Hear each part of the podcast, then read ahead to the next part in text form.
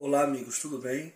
É, eu sou Renan, apresento aqui no canal Estandarte da Liberdade o quadro Brasil de Sião, um programa onde a cada semana a gente é, conhece um pouco mais sobre a igreja em algum estado brasileiro ou no Distrito Federal.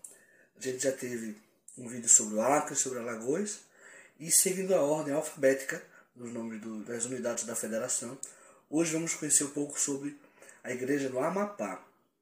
Eu estou um pouco rouco, como vocês podem perceber. Hoje já é o meu segundo dia de rouquidão, então já estou melhorando. É, espero que, que o conteúdo, né, a história que a gente vai conhecer, compense um pouco esse defeito técnico da apresentação na minha voz. Mas antes de falar um pouco sobre a igreja no Amapá, vamos conhecer um pouco sobre esse estado, vamos ver alguns dados interessantes sobre ele. Então, como podemos ver aqui, o Amapá foi criado como território, né, em 1943, junto com outros territórios federais do Brasil. É, a sua capital a cidade de Macapá. Sua população é de 877.613 pessoas, uh, dados de 2021, e o Amapá é dividido em 16 municípios. Como eu mencionei, o Amapá, é, como um estado brasileiro, ele é relativamente jovem, né? comparado com outros estados que já têm uma autonomia desde a época da colonização. Mas a igreja só chegou no Amapá muito tempo depois da criação, em 43, do território, né? Uh, território que, do que hoje é o estado do Amapá. A igreja chegou lá na década de 90, especificamente no ano de 1990. A igreja chegou lá através de um membro, o irmão Raimundo Nonato, que eu vou ler um trechinho de um depoimento que ele deu para o nosso canal. É, ele, com muita gentileza, né, apesar de já ter uma certa idade, compartilhou algumas das suas memórias preciosas com o irmão Antônio Carlos, que é o diretor do Estado da Liberdade, e eu vou ler para vocês um pouquinho do que ele falou para nós, tá certo? Então, a história do irmão Raimundo Nonato, ele resumiu dessa forma, né? O, como chegou a igreja no Amapá. Conheci a Igreja de Jesus Cristo no final de 1982 e fui batizado em 23 de janeiro de 1983. Naquele tempo, esta região era coberta pela Missão Brasil Recife. Eu estava morando em Belém do Pará para estudar o ensino médio e depois no ensino superior, na Escola de Educação Física. Em uma entrevista com o presidente Paulo Puerta, da Missão Brasil Recife, Perguntei qual era a possibilidade da igreja vir para o Amapá. Ele me pediu cartões postais da cidade, que entreguei a ele. Logo depois foi criada a missão Brasil-Brasília. Nesse tempo, eu já era membro da igreja há um ano e meio e fui chamado como presidente do ramo Belém, e depois voltei para Macapá. Logo, os missionários foram enviados e encontraram membros que moravam aqui, vindos de outros lugares e estavam menos ativos. Então a gente vê aqui que esse irmão, né, sendo amapaense, ele teve o desejo de compartilhar o evangelho, de levar a igreja para a sua terra, né? Isso me fez lembrar um pouco a experiência de Lei, quando ele comeu do fruto da árvore da vida. E ele quis compartilhar isso com sua família. E depois ele também se preocupou com todas as outras pessoas que estavam em busca desse fruto. Então, isso é o que faz uma pessoa ser um pioneiro, né? Ela não somente quer algo para si, ela não é somente uma primeira pessoa a fazer algo, mas ela é, serve de uma ponte para estender o Evangelho, as bênçãos do Evangelho, a outras pessoas também. Isso é um pioneiro. É uma pessoa que abre a porta para outras pessoas também terem a oportunidade de chegar ao conhecimento do Evangelho, ao conhecimento do Salvador. Aqui a gente pode ver também a data de realização da primeira reunião sacramental. Foi 3 de novembro de 1990, em Macapá. Né? Nesse, nessa época aí, o irmão Raimundo Nonato se reunia com os missionários num, num hotel, não sei se era num salão ou em alguma coisa assim. E aí eles iam convidando as pessoas, né? É, eu imagino que eles alugavam, não sei se era do próprio bolso deles ou se a igreja, a missão é que custeava isso. Mas vejam que coisas, né? De forma bem. É, que a gente nem imagina. É, a história da igreja tem essas curiosidades, né? E aí começou a funcionar o grupo de membros é, já autorizados né, pelo agente de missão para poder se reunir e fazer suas reuniões sacramentais regularmente. Poucos meses depois, em 4 de fevereiro de 1991, veja, poucos meses mesmo, né? Foi organizado o primeiro ramo de Macapá. E foi um crescimento muito rápido, né?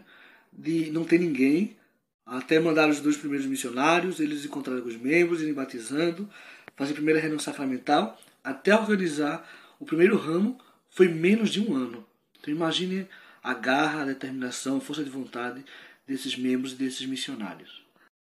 Pouco mais de um ano depois, já em março de 1992, a igreja tinha crescido lá a ponto de estabelecer-se um segundo ramo na cidade de Santana, em 8 de março de 1992. E continuando essa história de sucesso e crescimento da igreja, em abril de 1993, né, ou seja, um pouquinho mais, um, mais 13 meses na frente, foi organizado um terceiro ramo, o ramo de trem, que hoje não existe mais uma unidade com esse nome, é, e foi organizado o distrito Macapá. O irmão Luiz Teixeira Vasconcelos Filho foi a, o primeiro irmão a servir como presidente desse distrito novo. Então veja, é, final de no, mais ou menos no meio para o final de 1990 chegam os primeiros membros e missionários lá.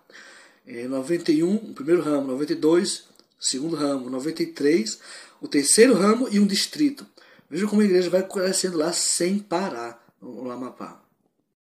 E nesse mesmo período, enquanto estava se preparando para a organização do distrito, foram enviados os primeiros missionários para o campo, em fevereiro e março de 1993. Então, não era somente um, um grupo, um ramo, ou dois, três ramos, que estava recebendo missionários de fora, que estava é, crescendo para dentro de si mesmo, né? dentro de suas fronteiras. Estava é, exportando gente, né? estava emprestando membros valiosos seus para servir como missionários. E isso é muito importante, é um fator muito importante para o crescimento e progresso da igreja em qualquer lugar. Quando esse local começa a ser autossuficiente é espiritualmente, né, em liderança também. É através do envio de missionários para a missão. Então, esse fato desses primeiros jovens terem começado a ir para a missão, serem enviados nesse período, mostra que em menos de três anos a igreja já tinha crescido a tal ponto que já estava é, enviando missionários ao campo. Isso é muito interessante. Agora eu quero comentar algo interessante sobre a primeira caravana ao templo que as pessoas do Amapá fizeram. Foi em janeiro de 1996. Nessa época só existia no Brasil o Templo de São Paulo. E como o Amapá é um dos estados mais longe do estado de São Paulo, né, onde ficava o único templo, a viagem era longa, era cansativa, era cara, né, exigia muito sacrifício. Então, em janeiro de 96, foi o primeiro grupo de membros da igreja para em caravana ao templo. Né? Eles primeiro iam dois dias de barco até Belém do Pará e daí seguiam mais alguns dias de ônibus até chegar em São Paulo. Então era uma viagem longa para ir, ficavam alguns dias em São Paulo e voltavam. E é um povo que nunca parou de frequentar o templo. É, a gente vai ver agora alguns outros templos que eles frequentaram, porque eles já conhecem bastante templos, né? Vamos ver aqui quais são esses templos e um pouquinho mais sobre isso. Então, como eu mencionei, os membros da Igreja do Amapá frequentaram primeiro o Templo de São Paulo, de 96, quando eles fizeram sua primeira caravana, até o ano 2000, quando é, foi o último ano em que frequentaram o Templo de São Paulo, a partir de 2001, porque o Templo de Recife foi dedicado 15 de dezembro, e eles só fizeram, começaram a partir de 2001, frequentaram o Templo do Recife, depois passaram a frequentar é, Templo de Manaus é, Fortaleza e agora o Templo de Belém, que para eles é muito mais perto, né? Então é uma região do Brasil que ficou é, mudando de templos, né? É bom que quando chegar o templo do, de Macapá, eles já vão ter aprendido muita coisa com outros cinco templos que frequentaram antes, né? É, e é interessante essa peregrinação de um templo a outro. E com certeza um dia eles vão ter o seu próprio templo eu acredito, eu tenho essa certeza que todos os estados do Brasil vão ter seu próprio templo um dia. E não vai estar muito longe disso não. Para concluir essa parte de datas importantes na história da igreja no Amapá, é, eu quero destacar que no dia 15 de abril de 2012 foi organizada a primeira estaca do Amapá, a estaca Macapá. é, o antigo distrito, né, com outros ramos que foram sendo criados, progrediu até se tornar um estaca em 2012. A gente poderia pensar, mas no início cresceu tanto, como é que demorou um bom tempo, alguns anos, até uma estaca? A gente tem que lembrar também uma coisa, que o estado do Amapá é um estado geograficamente pequeno e uma população pequena comparada com os outros. Então a gente não pode é, comparar realidades tão diferentes, né? E apesar de que no início foi um crescimento muito grande, sempre no início é fácil crescer rapidamente. Mas outras coisas exigem mais tempo, como o estabelecimento de uma estaca. Exige um pouco mais de amadurecimento, né? um pouco mais de é, pessoas que possam liderar essa estaca. Isso exige tempo. Né? É, existe, exige que os ramos cresçam o suficiente para se tornar alas. E isso foi acontecendo com o tempo. Não é que a igreja ficou parada e só de repente, em 2012, puf, virou uma estaca. Não. Isso foi crescendo.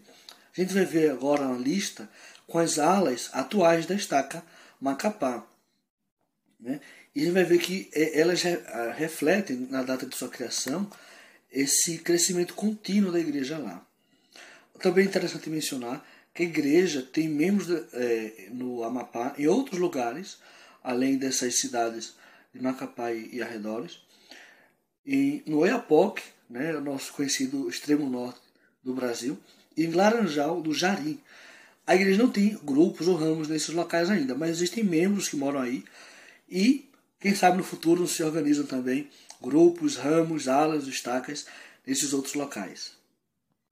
Então, além da ala Macapá e da ala Santana, que eu já mencionei que foram o primeiro e o segundo ramo, ramos e até hoje existem como alas, é, o Estado do Amapá tem essas outras unidades aqui.